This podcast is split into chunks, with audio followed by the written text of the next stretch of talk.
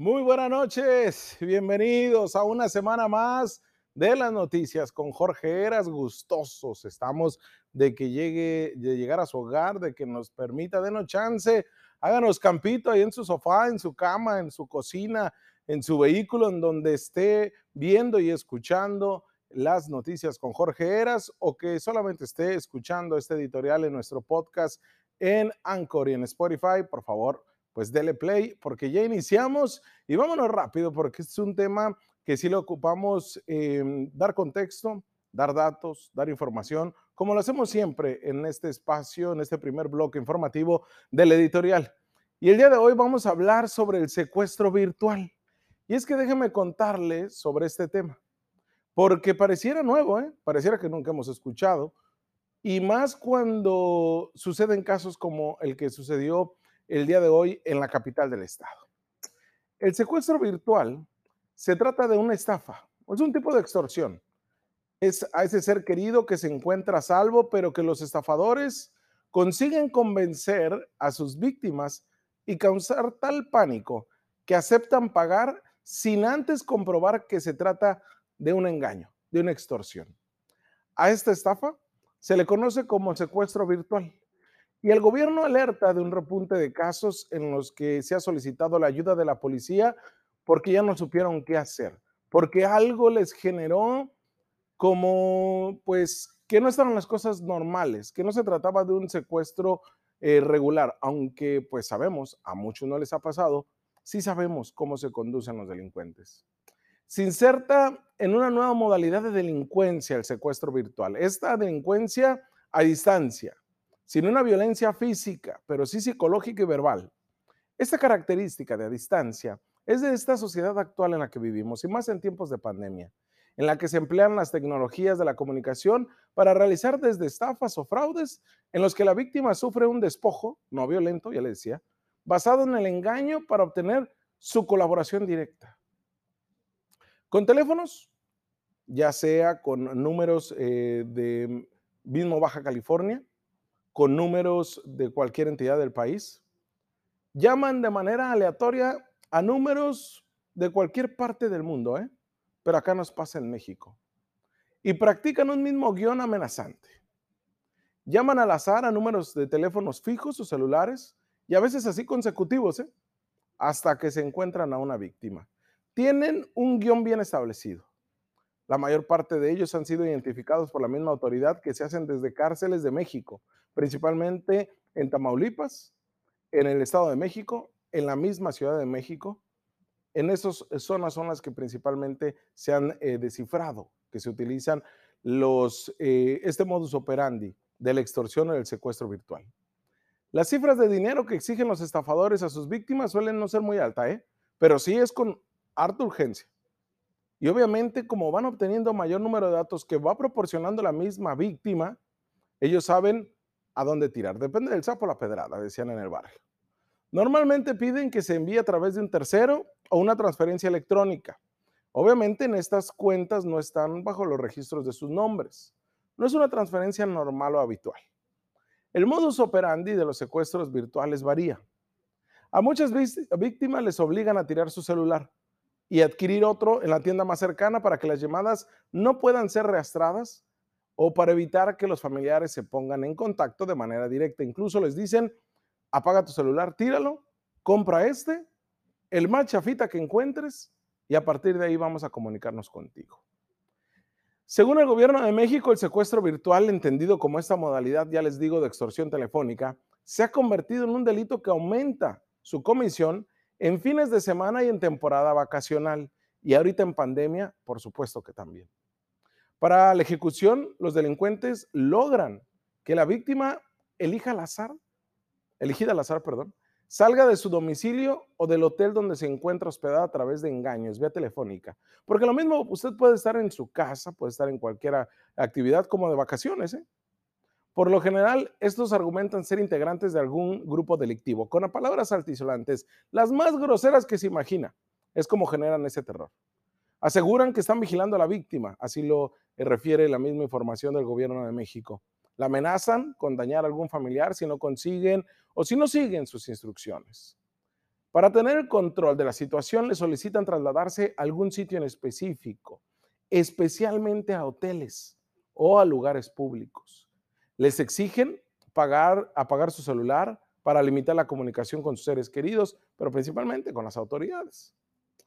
Durante el tiempo en el que la víctima se encuentra incomunicada, los extorsionadores realizan llamadas a los familiares argumentando un supuesto secuestro con el objetivo de conseguir lo más pronto posible ese rescate, ese pago que les decía, pues es rápido.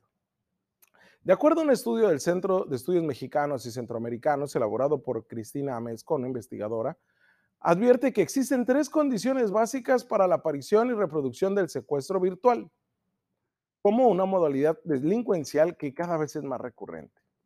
Y este estudio, le digo, es de principios de siglo, ¿eh? y luego renovado con más información hace apenas cinco años. Pero es una constante y ven incremento. ¿De qué nos maneja estos escenarios? Altos índices de criminalidad. Eso se vive en México.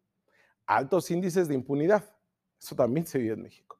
Y una clara percepción social de inseguridad. Todos esos, esos componentes o bajo ese contexto, a nosotros nos hacen actuar rápido y siempre nos agarran desprevenido. Y mire, déjele digo, que hasta el mejor cazador se le va la liebre. ¿eh? Hasta aquellos que dicen, a mí nunca me va a pasar, eras. A mí jamás.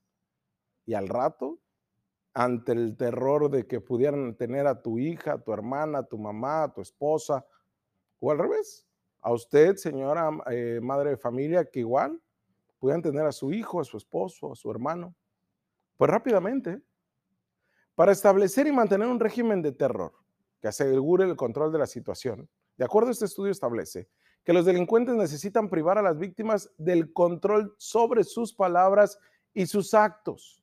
Les ordenan y para eso que mantengan abiertas las líneas telefónicas, cortando así toda posibilidad de comunicación externa. Por otro lado, a través de las órdenes concretas, y esto se lo digo y se lo especifico para que usted más o menos vaya entendiendo y no sea una víctima de un secuestro este, o express que le llaman, o estos secuestros virtuales. Le, hacen órdenes concretas a las víctimas que dirigen a distancia las acciones de las mismas. Por ejemplo, hay quien señala, me ordenaron que tomara lápiz y papel y que me subiera un coche. Ellos nos iban siguiendo en el trayecto, el comportamiento, porque dicen varias de las víctimas, te monitorean con preguntas para ver si estás o no haciendo lo que te dijeron. Si no encuentras una pluma, te amenazan, te aterrorizan. Y si no la consigues, vas a obligar a hacer lo que yo quiero con tu hijo. Así puntual refieren varias de las víctimas. Hasta el punto en que en ese momento, cuando ya ocupas todo y ya haces caso, aún sigue este terror que te generan en la mente.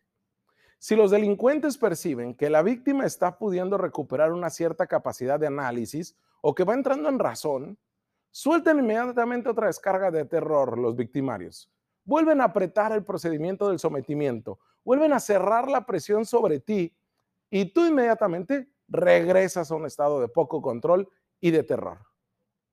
Déjame le cuento un caso antes de ir a lo que sucedió el día de hoy en la capital del estado.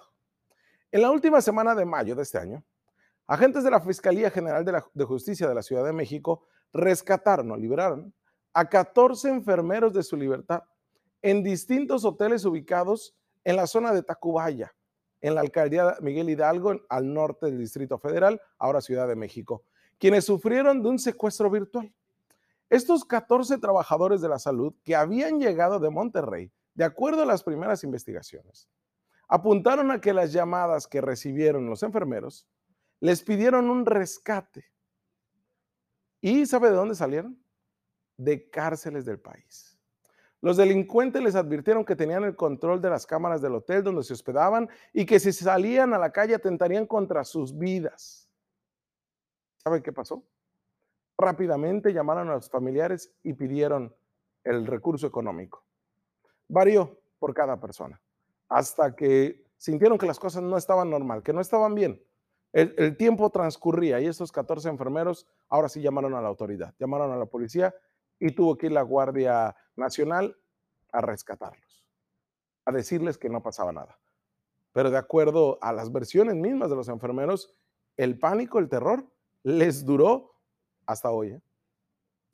En lo que va del año, en la capital de Baja California, se han presentado cinco casos de secuestro virtual con un mismo modus operandi que van directamente los eh, extorsionadores hacia pacientes o familiares de pacientes de nosocomios, de hospitales privados en la capital del estado. ¿eh? De esos cinco casos, tres fueron desactivados por la oportuna atención de la fiscalía. El último se registró durante la noche de este domingo, cuando una joven de 18 años de edad, Elsa Ivana, quien eh, fue engañada vía telefónica mientras visitaba a su mamá en un hospital particular de la zona centro de Mexicali. La Fiscalía General del Estado informó que la víctima recibió una llamada telefónica de una supuesta trabajadora del mismo hospital que la convenció de ir a una tienda para comprar un teléfono celular desechable, para que después se trasladara a la clínica 30 del IMSS en donde debía de permanecer hasta las 7 de la mañana del lunes de hoy, porque le aseguraba a esta misma persona que habría una balacera en el hospital en el que se encontraba. En ese lapso, los extorsionadores llamaron a los papás de El Saibana para pedirle 300 mil pesos, lo más rápido mejor, para que así dieran con el paradero de su hija. Les dijeron a las 9 de la mañana del lunes, les vamos a decir dónde van a dejar el dinero. En el nosocomio público, en tanto, permaneció el Saibana durante toda la madrugada, hasta que decidió salirse casi a la hora acordada. Fue ahí cuando fue abordada por una patrulla municipal por esta investigación, esta pesquisa que se lanzó a las diferentes corporaciones para que la encontraran. La desaparición de El Cibana coincide en la forma de operar, de acuerdo a la Fiscalía, de los delincuentes en otros cuatro casos más registrados en Mexicali en este 2020. El fiscal central, Iram Sánchez, informó en rueda de prensa en la ciudad de Tijuana que ha sido recurrente la forma de extorsionar con pacientes o familiares de personas internadas en hospitales y clínicas privadas en Mexicali. Señaló que el mismo modus operandi ha sido detectado y es que los mismos delincuentes llaman a las unidades médicas privadas para que les transfieran la llamada a cierta habitación con el fin de sacarle toda la información a los mismos pacientes para después convertirse en víctimas de secuestro virtual. Es decir, las mismas víctimas, sin saberlo, ya estaban soltando toda la sopa. ¿Dónde estaban? ¿Con quién estaban? ¿Cómo se llaman? ¿Qué están haciendo? ¿Cuál operación? Eh, ¿Cuándo salen? ¿Cuándo entran? Y al final terminan siendo víctimas. El fiscal aseguró que hasta el momento no se ha detectado que el mismo personal médico administrativo de estos nosocomios esté involucrado en este, en este secuestro o en los otros.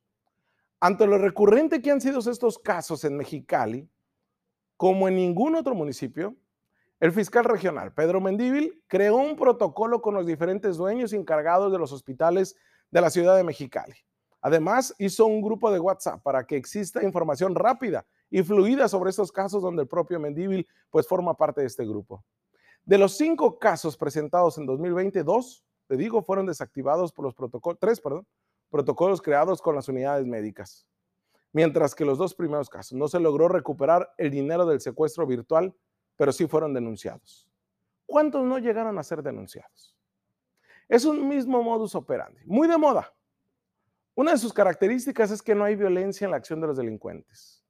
Obviamente la presión psicológica es impresionante. Históricamente la policía investigadora y preventiva no le hacen mucho caso a estos temas en todo el país. Es difícil de investigar. La víctima no ve a nadie, se ponen a arrastrar los teléfonos, a lo mucho, pero acaban archivados los casos, no hay más que hacer. Por eso lo mejor es prevenirlos. Corporaciones de diferentes países han dado varias recomendaciones. Acá le van varias. Tome nota, pero sobre todo guárdelas y crea su propio eh, protocolo de seguridad familiar, por favor, porque la manera de prevenirlo está la clave. Mire, estas son las recomendaciones y con esto finalizo. Una vez atendido una llamada de este tipo, donde le digan que tiene secuestrado a su familiar y que le empiecen a generar terror, debe mantener en todo momento calma y serenidad. Desconfiar de lo que nos están contando, de lo que les están diciendo. Escuchar y dejar hablar al interlocutor. Si nos hablan y nos dicen, oye, vamos a matar a todos los del hospital donde estás. Oye, vamos a matar a toda la escuela en donde estás. Oye, que tu familia la vamos a matar si no nos haces caso. Vamos a escuchar y hablar con el interlocutor rápido. Grabar la conversación si es posible. Incluso Si se parece oír la voz de un familiar de fondo, se debe desconfiar, pero sobre todo mantener la calma, no generar, no, no que nos genere terror.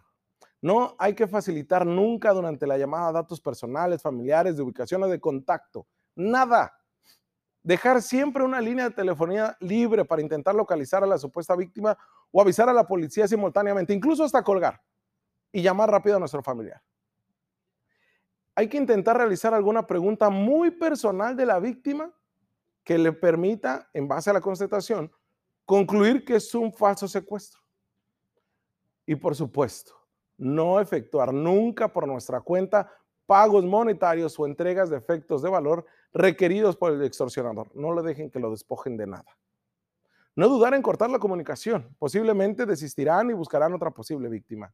Escribir inmediatamente todo lo que se recuerde y denunciar siempre los hechos a la autoridad. Para así también controlar los datos dichos, pero sobre todo en las redes sociales. Y evitar encuestas en las que se pregunte por datos personales. Estos datos pueden ser utilizados por los criminales para hacernos creer que se trata de un secuestro real. Ojo con lo que publicamos en nuestras redes, sobre todo cuando salimos de vacaciones, sobre todo con compartir santo y seña de lo que dicen o hacen nuestros propios familiares. Estas son recomendaciones que corporaciones de todo el mundo las han dado a conocer. Lo mismo sucede en España, como sucede en Alemania, como sucede en México. ¿Y sabe qué? ¿De dónde son principalmente estas llamadas de secuestro de países latinoamericanos y centroamericanos, ¿eh? y muchas provienen de México. Así que lo mejor es prevenir esto. El secuestro virtual es una realidad, sucede. Hoy en Mexicali, desde la noche de ayer mantuvo intranquila a una familia mexicalense y se generó todo tipo de acciones en redes sociales. Pero acá está. Esto es para que lo analice usted y nos podamos entender mayor. Vamos a una pausa comercial y volvemos porque tenemos más análisis.